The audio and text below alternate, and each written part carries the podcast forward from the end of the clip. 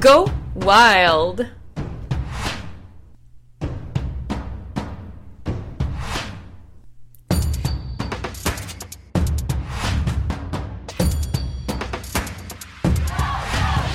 Salut! Moi c'est Maude, une fille passionnée de la vie qui aime rire, rencontrer et apprendre.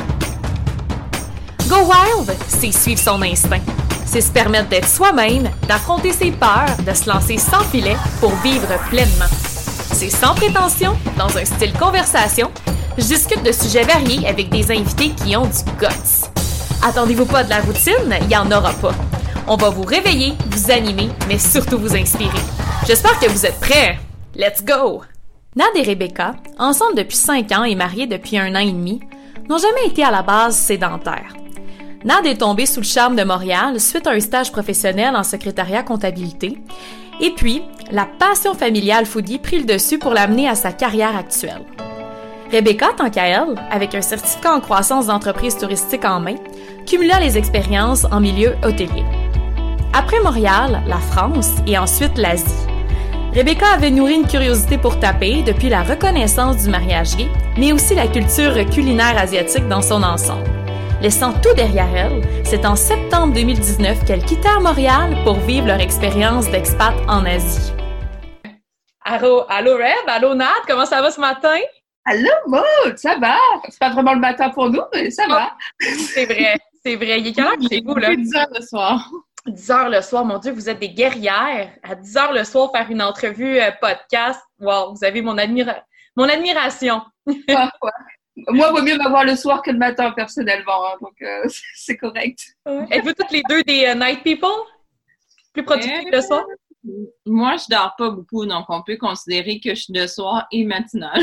Wow! Dans le fond, si je dors 6 heures, euh, c'est ça. Euh, si je dors 6 heures, je suis correcte. En général. Sauf quand je travaille avec des bébés. Ouais, non, c'est ça. Il faut que tu changes un petit peu ton horaire, puis ça, on va en parler. Mais euh, je suis super contente de vous avoir aujourd'hui. C'est quelque chose qu'on qu'on avait laissé cogiter beaucoup trop longtemps, puis que finalement, on a pris une décision, puis on le fait. Je suis super, super contente que ça... Ouais, OK, on va le dire. Merci, Nad! Donc, euh, vous êtes en direct de Taipei. Je le prononce encore mal, Taipei. Taipei. Taipei. Merci. Taipei euh, depuis janvier que vous êtes euh, que vous êtes là-bas. Vous avez euh, vous avez dans le fond entamé votre votre voyage en Asie. Rappelez-moi exactement quand vous êtes parti du Canada. On est parti le 14 le 14 ou le 17 septembre 2019. Donc là, on commence notre 5 plus 3, 8e mois. Mon Dieu, presque un an. Puis, juste pour, pour situer ceux qui nous écoutent, c'était quoi un petit peu le, le plan de ce, de ce voyage-là? C'était quoi votre intention avec, euh, avec ce voyage en Asie-là? Il est tellement venu à changer, ce plan-là. tu veux commencer à en parler? C'était quoi ton plan? Parce que toi, je pense qu'il était plus déterminé que le mien. Mon plan initial, ah, j'avais pas vraiment de plan. Moi, personnellement, j'ai pas beaucoup de plans dans la vie, à part euh, les plans un peu plus professionnels. Mais Mhm. mon but, c'était vraiment de découvrir l'Asie euh, au départ. Parce que toi, tu es attiré par l'Asie depuis toujours, moi un peu moins. Donc, euh, ouais, c'est ça, c'était de découvrir l'Asie. Donc, on voulait faire euh, beaucoup de pays en travaillant, en ayant comme un pouvoir économique du fait que Nad avait un, un revenu canadien et que moi, j'allais me trouver un emploi soit euh, en tourisme. Ben, initialement, c'était de travailler euh, dans des hôtels avec euh, le CV que j'avais. Je le croyais, ben, il était assez fort, mais euh, je pensais euh, travailler en hôtellerie au Vietnam. Donc, euh, on avait choisi une ville côtière, Jassa, qui est en train de se construire avec beaucoup de resorts, un peu comme un, un Punta Cana ou Ouais. Barastro de ce monde, mais qui se faisait en Asie. Donc, j'espérais trouver du travail là. Donc, c'était notre but de, avec tout ça, pouvoir explorer le plus de pays possible. Excellent. Mais, euh, oui, vas-y. ça. Les plans ont changé. Là. C'est, quand tu voyages, tu peux pas tout prévoir. Tu, tu vois les choses comme ça, puis la vie t'emmène complètement ailleurs. Oui, puis, puis je pense que vous avez bien managé tout ça euh, malgré les circonstances. Puis, puis je pense que tout le monde est en mode euh, plan B, C, D, E, F en ce moment. Ouais, tout ça, c'est avant le COVID parce que, dans le fond, euh, on est passé de septembre à novembre au Vietnam. Mhm. Puis, au fait, je me suis rendu compte que travailler en tourisme serait beaucoup trop difficile pour moi. Donc, je les foreigners que je côtoyais là-bas, soit ils étaient à leur compte, ou soit ils étaient enseignants. Donc, je me suis ouverte à la possibilité d'être enseignante pour nous apporter une plus grande flexibilité en mm de travail. Mm-hmm. Puis on, pourrait revenir, mais moi je suis intéressée à juste un peu faire le, portrait de votre de votre background. dans le fond, peut-être Nat, tu veux commencer, dire un petit peu qu'est-ce qui t'a amené à être une foodie, blogueuse, puis à faire de la gestion de réseaux sociaux? oh boy. Euh, euh, bah, si on revient en fait à la source, à la base, euh, ma famille travaille dans la cuisine à la base de la base. Donc, euh, sauf que bon, quand j'étais ado, je voulais tout faire sauf comme ma famille. Donc, je suis rentrée dans tout ce qui est comptabilité, secrétariat. Donc, c'est comme ça que je suis arrivée à Montréal avec un stage de trois mois. Donc, euh, c'est juste que je suis jamais partie de Montréal par la suite. Je suis restée huit ans. Et avec tout ça, j'ai travaillé quand même dans des cuisines, dans des grandes, grandes cuisines, parce que je suis quand même revenue à ma passion.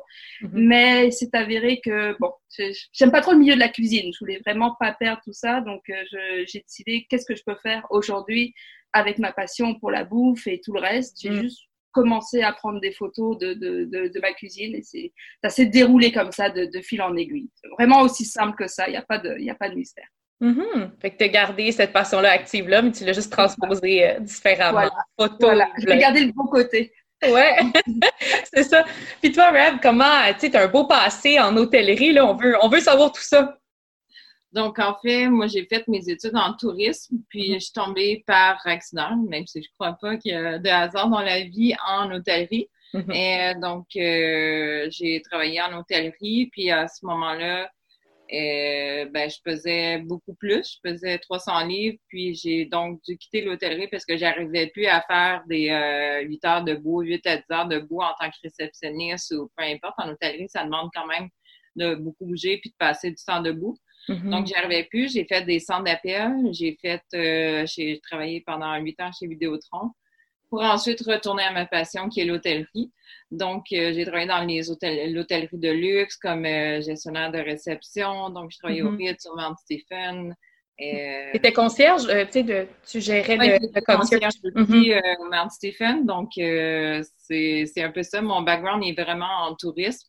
Mm-hmm. Puis, ayant grandi, ben, j'ai quand même vécu plusieurs années au Québec. Je suis bilingue. j'ai gardé mon anglais actif en travaillant en hôtellerie. C'est ce qui fait que euh, aujourd'hui, je peux faire le travail que je suis par ma nationalité et en en ayant gardé mon anglais. Même mm-hmm. si j'ai tout le temps un peu complexé dans mon accent euh, québécois dans un sens euh, là-dessus. C'est notre charme. C'est comparé à un accent neutre, mm. comme l'américain ou le canadien standard, je complexais pour me, au final me faire dire que je suis correcte. Mm-hmm. Non, 100% Puis, comment est-ce que vous êtes rencontrés? je veux, je veux, je veux que ça, fait, ça fait cinq ans et demi qu'on est ensemble. Ah au mois de janvier, euh, je sais même plus. Sans commentaire. non, mais ça fait cinq ans et demi qu'on est ensemble. Donc, en janvier, euh, elle décide de m'écrire sur un site de rencontre. Puis, elle m'écrit des belles conversations. Puis moi, à ce moment-là, je commençais à être un peu blasée des sites de rencontres. Donc, elle m'écrit de quoi un gros paragraphe, les gars intéressants. moi, je réponds OK. là, oh t'es pas ce genre-là. elle aurait dû faire delete. Mais elle m'a dit, hey, tu parles d'une réponse plate, toi, par rapport à ce que je viens de t'écrire. Puis vu qu'elle m'a écrit ça, ça fait comme fait, bon, mais ça m'a challenger. Puis euh, après, ben, on s'est pas lâché. On est mariés depuis euh, un an et demi aussi. On s'est mariés en novembre 2018. OK. Euh, Puis, ce que je trouve beau de votre histoire aussi, c'est que vous êtes permis d'aller euh, essayer de vivre ailleurs. Tu sais, autant que toi, euh, euh tu es parti vivre en France, qu'après ça, toi, tu as vécu le, le Montréal. Tu sais, vous avez vraiment fait les deux. Puis là, maintenant, l'Asie. Fait que, c'est possible de dire un petit peu, ça a été quoi vos, vos expériences d'expat? Euh, bah, tu peux commencer là-dessus. Ouais, je pense qu'à la base, en fait, on n'est pas des, des, personnes sédentaires. Moi, ma famille, elle a dû déménager au moins des dizaines de fois, et la même chose pour ta famille. Donc, euh, on n'arrive pas à se dire, bon, on va rester tant de temps dans un endroit et ensuite rester, faire notre vie, acheter un chien et euh, toute la patente. Un deuxième chien après. Mhm. par exemple. ou le lapin. Bref, dans certains cas. Donc, ça a vraiment commencé comme ça. Moi, je suis arrivée à Montréal. De toute façon, à la base, c'était juste pour un stage de trois mois. J'ai juste décidé de rester. Bon, trois mois, euh, mhm. qui est très, très long. Puis, quand on s'est rencontrés, toi, par la suite, tu voulais vraiment découvrir euh, là où de là où je venais, que ce soit ma famille ou, mes amis en France. Donc, mhm. euh, je lui avais garanti que tu vas aimer, mais tu vas vouloir repartir aussi vite. Mhm. Elle me disait non, non, non. Puis, euh, ouais, j'avais la misère à concevoir euh, qu'il y a des choses que j'aimerais pas de la France au point de mhm. vouloir partir, euh, du fait que je l'avais jamais vécu en soi. Je ne fais pas voir tout ce qu'elle n'aimait pas de la. France. Puis au bout d'un an, ben même pas au bout d'un an, mais j'ai compris qu'est-ce, qu'est-ce qui fait qu'elle aime beaucoup la France, puis qu'est-ce qui fait qu'elle aime moins la France. Pour moi, tout l'univers du travail a été très difficile en hôtellerie. Euh, en France, les standards sont vraiment élevés. Euh, chez nous, le métier d'hôtellerie n'est pas tant valorisé, mais là-bas, c'est les grandes écoles, c'est très mm. prestigieux. Euh, puis, j'ai réussi à rentrer dans des très beaux hôtels. Puis. Euh, la touche exotique. Oui, j'étais la touche exotique. le service canadien.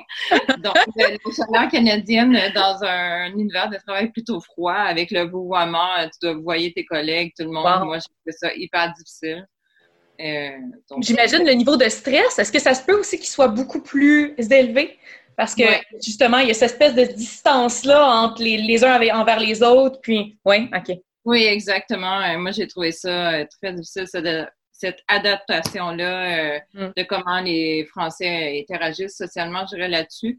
Maintenant, ça va, je m'y suis fait. Mm. Mais ça a été quand même difficile pendant un moment, tout vraiment au travail. Au travail, ça a été mon gros bémol. Le reste, je crois, à part l'administration française, que ça, je trouve que c'est quelque chose.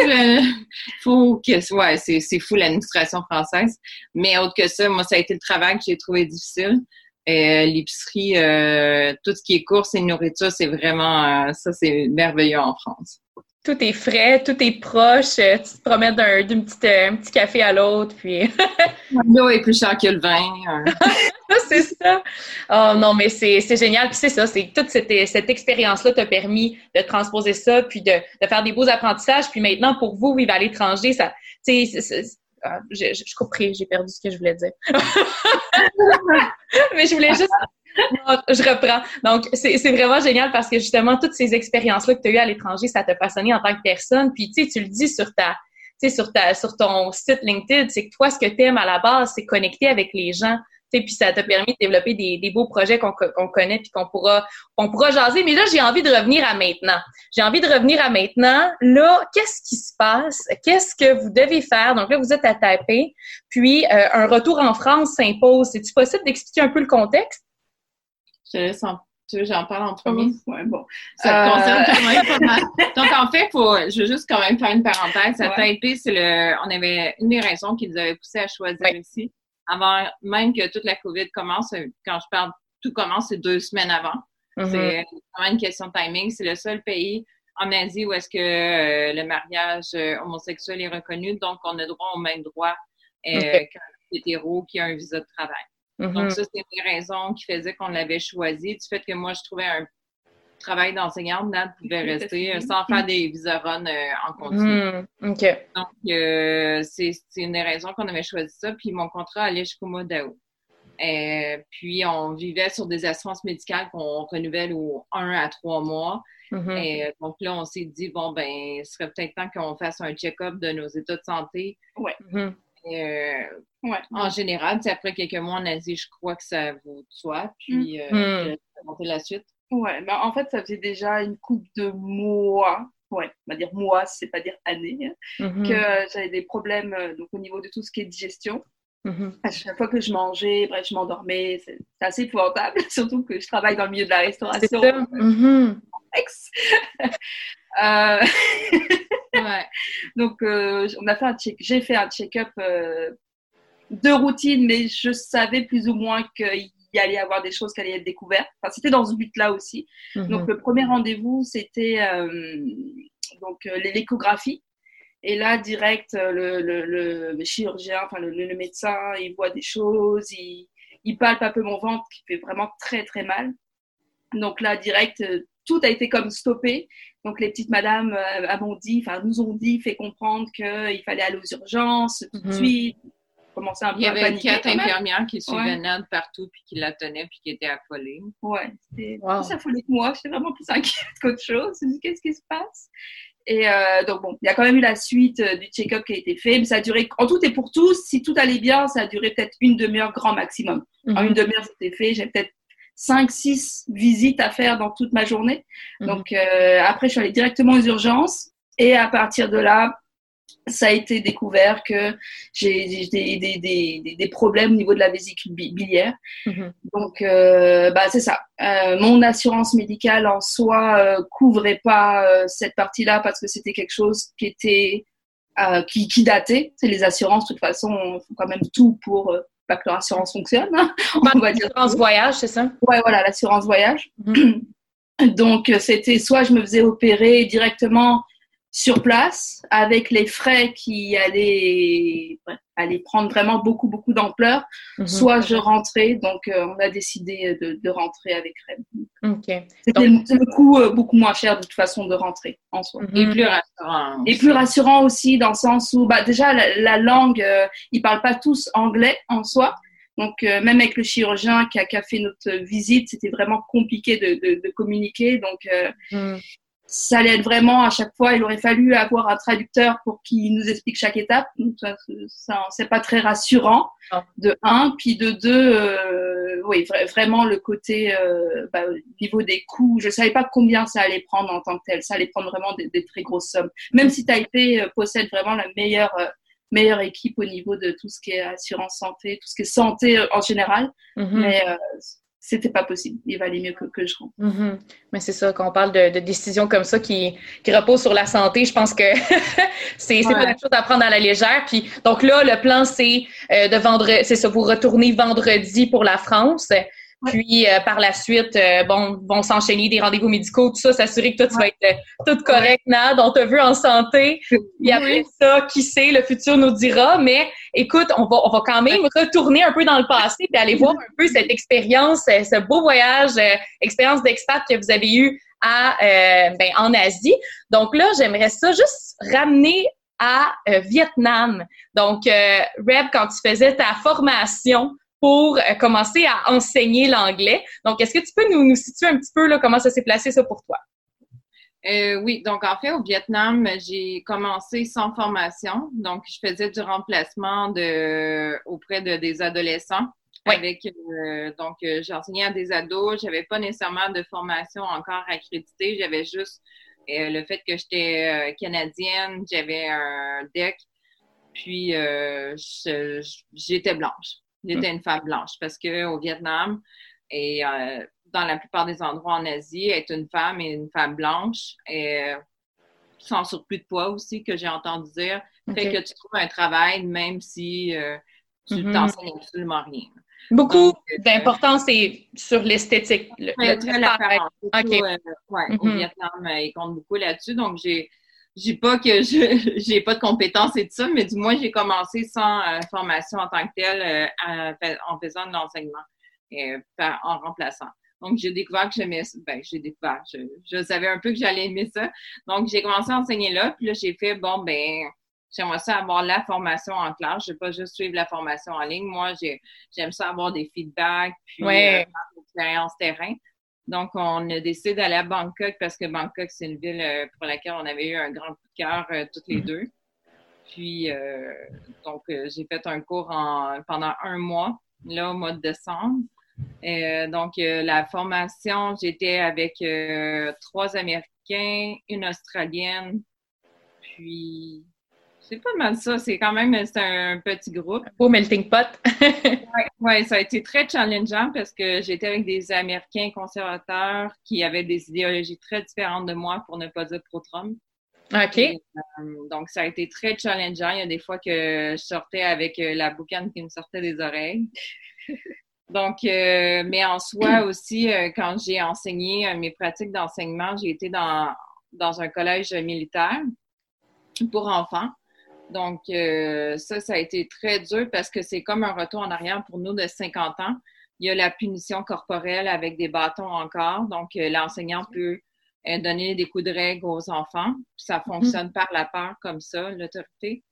Puis pendant les moments de prière, tu as des messieurs qui se promènent avec des, euh, des cannes ça de long pour euh, frapper les euh, enfants qui bougent. Wow! Puis ça, c'est quelque chose que tu as remarqué, que tu as vu seulement au, au Vietnam? Et en Thaïlande. Oh, en Thaïlande. OK, OK. OK. Oui, j'ai vu en Thaïlande, mais je sais que ça se fait encore un peu partout en Asie. À Taïwan, un peu moins que je me suis mm-hmm. dit, mais dans les régions, c'est encore pratiqué. OK.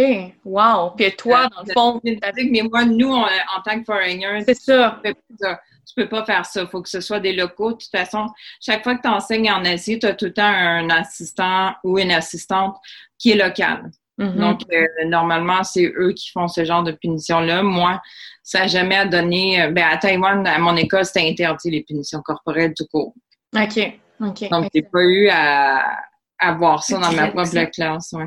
Hmm, ben non, puis ça aurait été complètement euh, contre tes valeurs et euh, la façon dont on fonctionne. Mais écoute, puis par la suite, justement, bon, vous êtes allé vers, vous êtes allé à Taipei. Puis qu'est-ce qui était, sur quoi était basé votre choix pour pour Taipei? Pourquoi pourquoi aller sur ce, dans cette ville-là?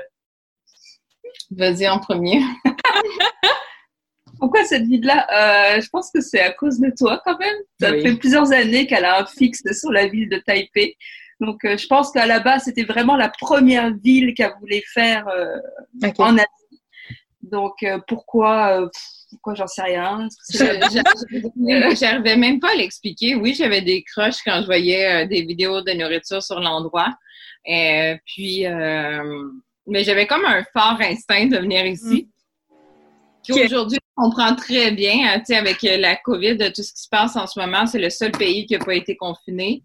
Ben, le seul pays, un des seuls, je crois, qui n'a pas eu à se confiner, puis que mm. les écoles sont restées ouvertes, les restos, les bars. Euh, donc, c'est une vie quasi normale. Donc, mm-hmm. je crois qu'il n'y a rien qui arrive pour rien. J'avais juste une forte attirance, puis c'est sûr que il y a un an, quand le mariage gay a été autorisé ici, ben, ça m'a poussé à venir voir c'est quoi l'espèce de pays qu'on connaît pas en Asie qui autorise le mariage gay? On a pensé, exact. puis, puis c'est fou de penser que justement, grâce à ce, cours-là que tu as pris, cette belle transition-là, c'est que en ce moment, tu arrives à travailler des heures, tu as des heures garanties. Donc, qu'est-ce que tu fais exactement? Tu t'enseignes, mais à un crowd complètement différent. en plus, quand j'ai suivi mon cours en décembre, euh, avant ça, je disais, je ne veux absolument pas enseigner à des enfants. Et euh, si jamais j'enseigne à des enfants, c'est minimum 8 ans. Donc, quand on m'a proposé, euh, quand on m'a proposé mon travail actuel euh, d'enseigner à des enfants de 2-3 ans, avec un curriculum qui est quand même assez sévère. Quand je regarde ça, je dois enseigner des maths et des sciences, bon, adaptées à l'âge, mais quand même, maths, sciences, art dramatique, puis on fait de l'art à toutes les semaines. Ils doivent apprendre des chorégraphies. Euh, donc, le standard euh, d'éducation asiatique est tellement plus élevé. J'ai des, des parents qui me demandent d'enseigner un nouveau nom de dinosaure à leur enfant à toutes les semaines. Donc, euh, déjà, quand c'est ta première langue, c'est dur d'apprendre les noms des dinosaures. Je sais pas, toi, où tu te situes là-dedans, Maud, mais moi, il faut Google est mon ami, là, autant en anglais qu'en français. Puis l'art dramatique, euh, j'ai, j'ai commencé ça au secondaire. je suis vraiment impressionnée, vraiment impressionnée. Donc, comment tu as trouvé ça justement? Je pense que pour toi, c'était un beau défi. Tu sais, tu voulais sortir de ta zone de confort, mais, mais comment tu as vécu ça? Oh mon Dieu, euh, au début, je le prenais vraiment comme un défi. J'ai, euh, ça a donné que j'ai commencé à travailler une semaine, puis ensuite, c'était le Chinese New Year, donc on avait deux semaines de repos. Mm-hmm. Et, euh, donc, euh, j'ai pris ces deux semaines-là pour regarder beaucoup de vidéos YouTube euh, sur comment enseigner à des, à des bébés. Et puis, je me suis inscrite à des groupes Facebook d'enseignantes préscolaires. en fait, j'ai été surprise à quel point c'était tellement challengeant, mais à tous les niveaux, autant mm-hmm. mental que, et c'est très, très physique, on ne réalise pas. Mm-hmm. tout est tout est plus bas, faut, euh, puis il faut toujours que tu sois alerte parce que tu euh, ben à ce moment-là, j'avais huit bébés, là, je suis rendue à 12. Donc, c'est 12 enfants sous ta charge. Puis, mm-hmm. euh, c'est ça. là, je fais des siestes. Quand j'arrive le soir, je suis obligée de faire des siestes. Des fois, mm-hmm. j'en faisais aussi le midi. Moi qui dors euh, pas normalement, je dors 6 heures par, semaine, par soir normalement, puis là, j'étais obligée de faire des siestes tellement ça me draine. Ben, j'ai quasiment, quasiment le goût de te dire, Gay, tu dors! tu sais, ça, une petite sieste, ça s'impose, mais oui, effectivement, travailler avec des jeunes enfants, c'est super exigeant parce que ça demande tellement de répétitions. Puis, euh, puis justement, est-ce que toi, ça, ça te tu, tu vois ça comme quelque chose de très temporaire ou au contraire, es comme, tu te surprends à commencer à vraiment aimer ça, puis peut-être que c'est une avenue que tu pourrais envisager pour des prochains, euh, des prochaines destinations expats, tu comprends? Hmm. L'enseignement tout court, oui. Enseigner si jeune, je pense pas euh, que je le referais nécessairement. De toute façon, un peu partout ailleurs dans le monde, il te faut une formation très spécifique pour mm-hmm. enseigner à, à la prématernelle. Tu peux pas faire ça euh, sans formation. J'ai un peu eu, euh, j'ai un peu eu le syndrome d'imposteur aussi quand j'ai commencé à travailler là. Ça m'a pris un bon mois avant de m'enlever ce syndrome de l'imposteur parce que je travaille dans une école privée. Les gens ils payent très cher. Mm. Euh, je pense qu'ils payent l'équivalent de mon salaire par enfant par mois. c'est puis de savoir que moi j'enseignais sans formation, sans background, Mm-hmm. J'avais très peur. Euh, tu sais, on me disait, t'es le premier prof de ce, cet enfant-là, donc euh, tu sur la première idée, on compte beaucoup sur toi. Mm-hmm. Euh, avec les standards asiatiques. Donc, pour moi, ça a été quand même ajusté, mais je sais, l'enseignement, j'adore ça, j'adore former, j'adore l'humain de toute façon. Donc, c'est une autre manière de connaître les humains. Oui, 100 Puis, puis j'ai envie d'aller tranquillement du côté Anna. Oui! Parce que toi aussi, ben, ta situation, ta situation, euh, tu sais, avec avec euh, avec le COVID, tout ça, bon, le blog, euh, le blog foodie, c'est pas, tu n'avais pas quitté ça. Au contraire, c'était pour toi une belle façon d'avoir de la flexibilité puis d'être digital nomade. Mais là, avec la situation comme on le connaît, beaucoup de tes clients qui étaient canadiens. Donc, comment comment comment t'as vécu ça, toi, le le, le, le, ton, ton, ton travail? Euh, bah, en fait, à la base, comme on, pour t'expliquer, bah, le, Covid, nous, on est, on est dedans ici en Asie depuis le mois de janvier. Donc, euh, je savais quand même que c'est ça qui allait s'en venir au fur et à mesure des mois euh, au, Québec. Donc, je me suis quand même assez préparée euh, psychologiquement, mentalement. Bref, j'ai mm. essayé d'être optimiste là-dedans. c'est sûr que j'ai perdu beaucoup, beaucoup de contrats. à quel point je vais les retrouver, j'en sais rien. Mm. toute franchise, j'en sais rien. Je, je, je sais pas. Je pense je sais pas, peut-être que je vais en retrouver par la suite, mais c'est sûr que je, je récupérerai pas ça de cette façon. Et mhm. puis, de toute façon, la restauration va se transformer totalement. Ça, ce sera plus la restauration telle qu'on la connaissait avant. Donc, euh, à ce niveau-là, faut, faut, juste que je sois prête au changement et que je m'adapte euh, m'adapter, être à l'écoute de mes clients actuels, avoir euh, continuer à avoir beaucoup beaucoup d'empathie, mhm. aussi bien dans sur les réseaux que directement avec eux au téléphone ou autre. Mhm. Donc, continuer d'être présente, c'est vraiment c'est la clé. Il n'y a pas d'autre choix de toute façon. On est tous dans le même bateau, donc faut, faut accepter ça et ça va bien aller. J'aime ça, ça va bien aller pour reprendre la, la, citation euh, du moment. Puis, je me, demandais, puis je, trouvais ça intéressant quand on a fait notre, notre call euh, de, screening, euh, de parler un petit peu de, du fonctionnement quand tu veux créer des partenariats au niveau local. Tu m'expliquais qu'il y avait un, certain pourcentage de marketing qui, allait aux, aux influenceurs locaux, un autre aux influenceurs backpackers, voyageurs. Tu peux-tu juste démystifier tout ça? Ouais, oui, c'est vrai, oui. Ouais, c'est ça, parce qu'on travaille, euh, c'est beaucoup le compte mais on travaille beaucoup ensemble. Euh, on a. À mettre beaucoup avec l'anglais. On se, puis on se complète beaucoup. Il y a beaucoup de choses que Nad est très bonne, puis d'autres mm-hmm. que moi, la partie sociale, contact, quand on arrive sur place ou si jamais il y a des événements, c'est plus moi qui fais, vu que moi, j'aime les gens qui Nad, ça peut être parti derrière sa caméra dans un coin, ça fait son bonheur. Mm. Mais donc, euh, en fait, quand euh, on arrive à un endroit, souvent, euh, on va on va regarder c'est quoi les endroits qui nous intéressent, des vidéos. On va regarder aussi différents blogs qu'on suit, qu'on connaît. On parle pas, on suit pas juste à, on suit pas à TripAdvisor ou Google nécessairement. donc, on sort des sentiers battus là-dessus. Puis, on leur écrit. on présente NAD, on présente qu'elle a été euh, dans les top euh, food influencers de Montréal. Donc, euh, on présente ça. Puis, en fait, les gens, ils disent oui ou non, dans le sens, s'ils disent, leur réponse va dépendre de la partie budget alloué aux, aux influenceurs, on va mettre ça en gros guillemets, ou aux blogueurs aux blogueurs internationaux versus locaux. Vu que c'est pas le même target, euh, tout dépendant du type de restaurant aussi, euh, il y en a qui vont dire non, non, non, euh, nous, ce qu'on veut, c'est plus de locaux. Donc, mm-hmm. on n'est pas intéressé. Tandis que d'autres, c'est genre, OK, on veut vraiment avoir des foreigners, donc s'il vous plaît, venez. Il va y avoir aussi des, les restaurants qui vont m'écrire directement sans même que je que moi-même en fait j'ai écrit ils vont m'avoir repéré sur Instagram donc ils vont m'écrire directement soit par mail ou soit directement en DM sur Instagram. OK. Puis est-ce que tu dirais justement le fait que là, vous étiez là depuis plusieurs mois, vous êtes, vous travaillez sur place, vous, faites connaître, est-ce que c'était plus facile? sais, est-ce que vous étiez comme un peu des locaux? Avez-vous vu un changement dans, dans, dans, dans les, les commerces? Est-ce qu'ils vous approchaient davantage?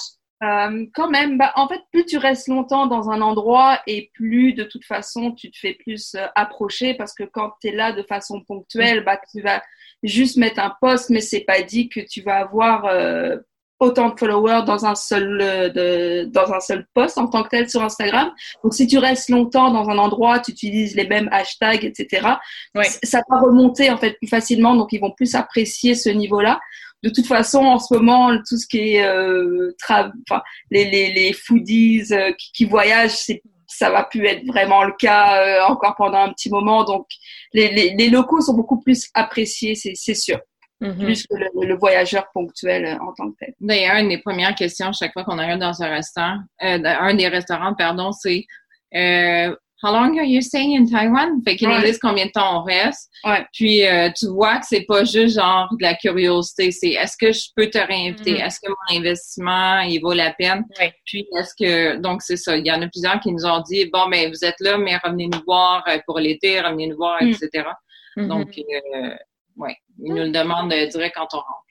C'est intéressant. Puis j'étais curieuse aussi de savoir un petit peu, tu sais, on, on Taïwan, euh, euh, voyons, Taipei, eh ben, en fait, Taïwan se dit numéro un dans la façon justement dont ils ont géré le COVID, euh, parce que bon, ils ont réussi à garder une vie presque normale, puis avec des mesures sanitaires quand même assez drastiques, puis la population c'est, c'est euh, respecter ces mesures-là. J'aimerais savoir un petit peu comment vous avez vécu ça, le, la COVID back in the months pour vous, là. Il y a plusieurs mois. Nous, on, aspire à ça. Mais euh, comment c'était puis comment est la vie aujourd'hui euh, sur place?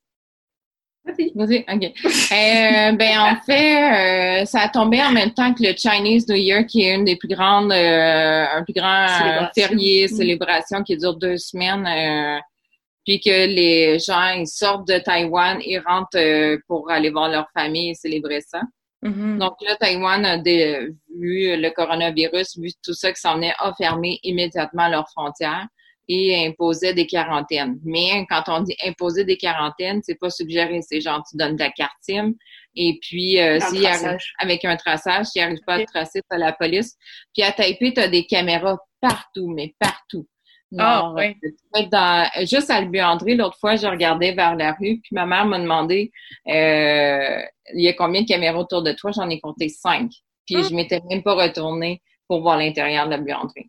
Donc, euh, c'est vraiment très surveillé. On a lu et j'ai entendu des expériences de que la police était présentée parce que la personne avait mis son téléphone en mode avion.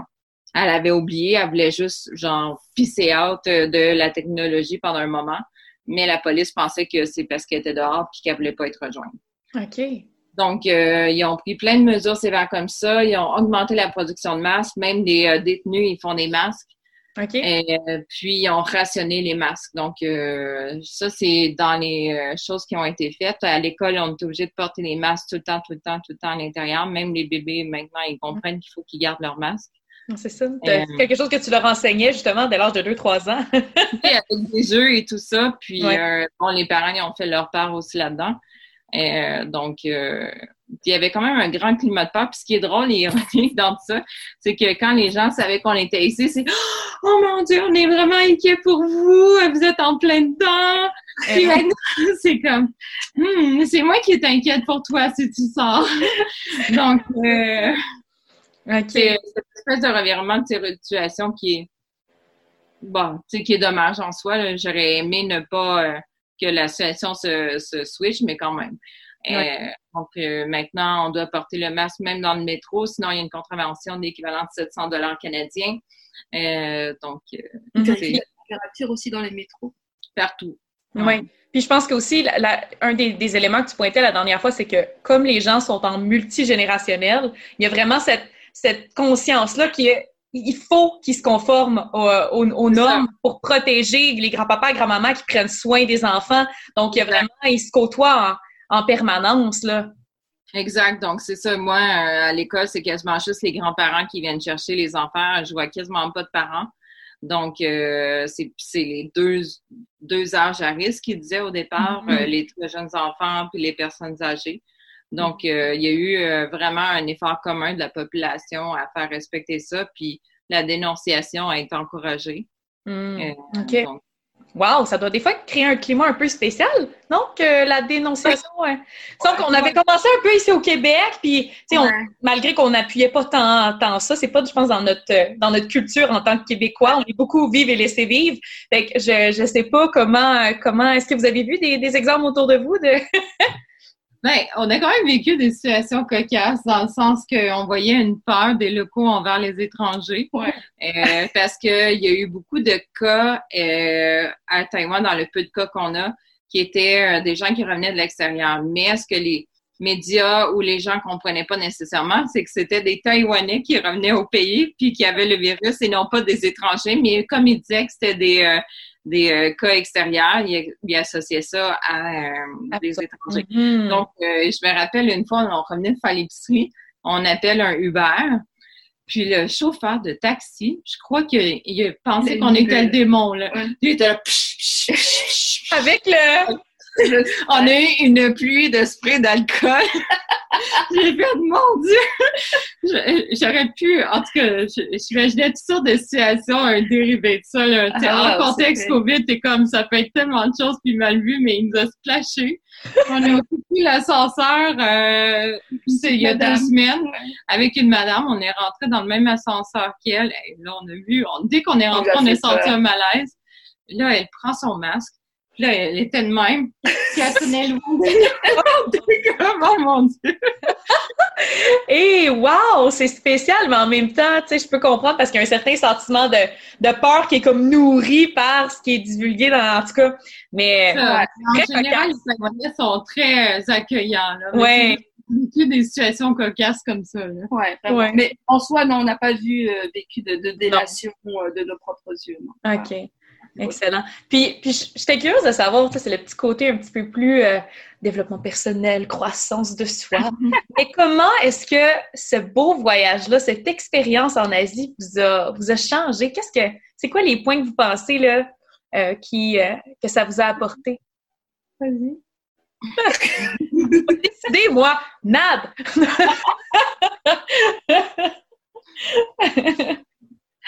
à quel point quel point ça a changé?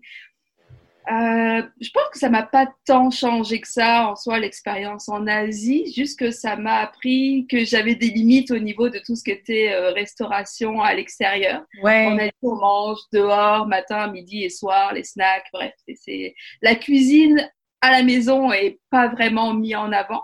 Mhm. Donc euh, moi qui pensais vraiment aimer les restaurants, j'ai quand même découvert après X mois ici en Asie que j'aime aussi cuisiner, donc euh, c'est hmm. vraiment ça qui est ouais, On est pas de maison. Ouais, vraiment. On n'est pas de avoir de cuisine du tout à être super content de réussir à se faire un grilled cheese ou de se faire un œuf. Là. Ouais. Capoter notre vie. J'ai pris une photo de mon premier œuf que je me suis fait cuire ici et je l'ai envoyé à mes parents, juste pour dire qu'on Et on parle d'un œuf. Écoute, fait que c'est des. Euh, je pense qu'on apprécie. Euh, on, on, va plus apprécier aussi le confort qu'on a occidentale où qu'on s'est habitué à ça, comme avoir une salle de bain complète, une cuisine complète.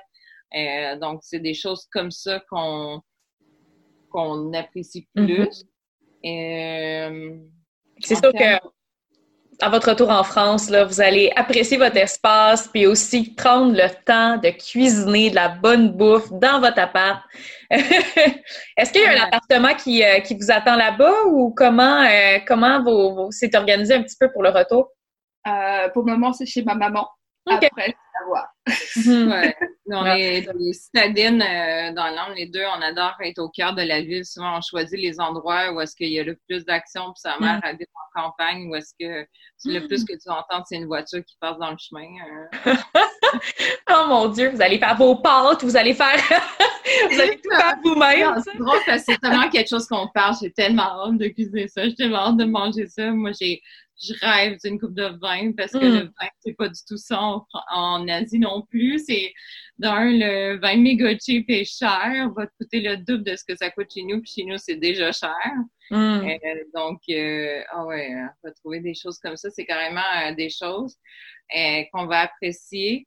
c'est sûr qu'il y a des choses qui vont nous manquer, ben, du moins moi, qui vont me manquer de Taipei, c'est mais autrement, je pense mm-hmm. que c'est encore plus de ne pas avoir de plan ou d'avoir une ligne directrice puis de se fermer, de comme fermer ses œillères, c'est de vraiment mm. s'ouvrir à ce que euh, la vie euh, t'envoie puis ton instinct.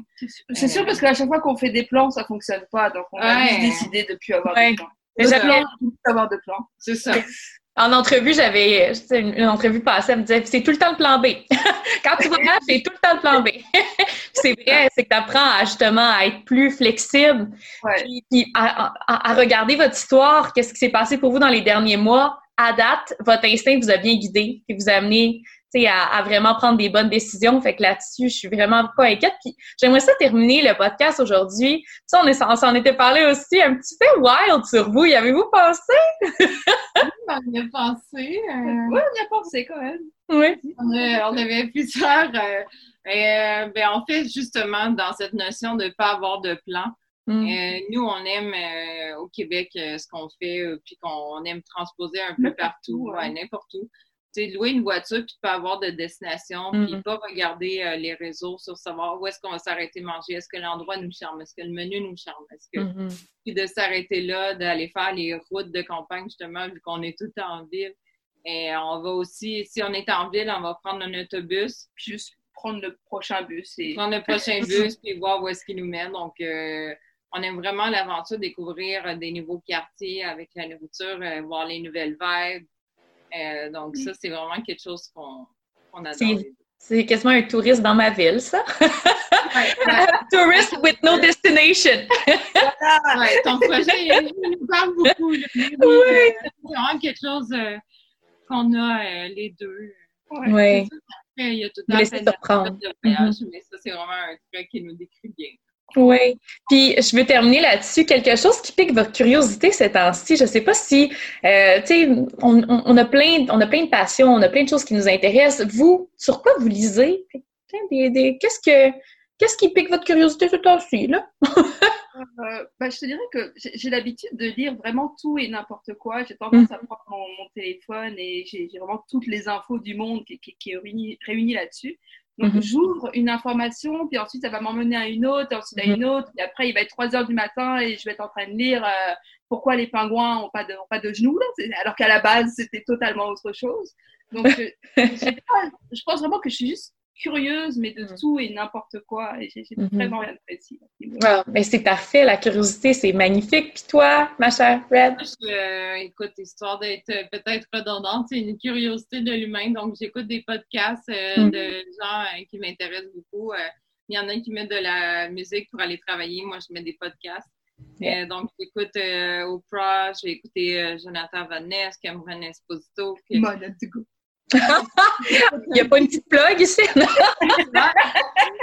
puis, euh, donc, c'est, non, mais c'est vrai, c'est dans des euh, situations comme ça. Puis, j'écoute aussi euh, des podcasts québécois que je suis mm-hmm. encouragée aussi, comme Sexe, Libre Expression, que j'adore. OK. Qui parle vraiment de la sexualité tous les aspects sans tabou. Oui, tu m'enverras les liens. Je pense que je trouve, ça, je trouve ça toujours intéressant de mettre les références pour que les gens puissent les retrouver. Mais, euh, hey, les filles, c'était donc bien intéressant. ça, vu. Eh oui, ça fait déjà, mine de rien, 45 minutes. Je vous remercie tellement. Je vais vous laisser euh, pas aller dormir. oui, parce qu'en fait, on a, euh, on voit, on parle avec belle-maman là. Ah, OK. 2 heures du matin, j'ai une formation pour enseigner en ligne. oh my God! Ça, vous êtes des machines. Hein? Qu'est-ce que tu dis? Décalage horaire parce que la personne qui me forme est aux, États-Unis. Ah, ok, ok. Ouais, non, c'est ça. Il faut jongler avec ça parce que c'est fou les, différences avec euh, le continent nord-américain. Fait qu'écoute, je vous souhaite une belle soirée productive. Euh, vous me manquez, honnêtement. J'aurais aimé pouvoir venir vous voir en Asie, mais l'univers a un meilleur plan pour nous, pour ça. Fait que je vous embrasse fort, puis j'ai vraiment, je vous souhaite le meilleur. Nad, prends soin de toi, s'il te plaît. Puis je veux des nouvelles dès que tu arrives en France, OK? Yes. OK, prenez soin de vous, là. Salut. Bye.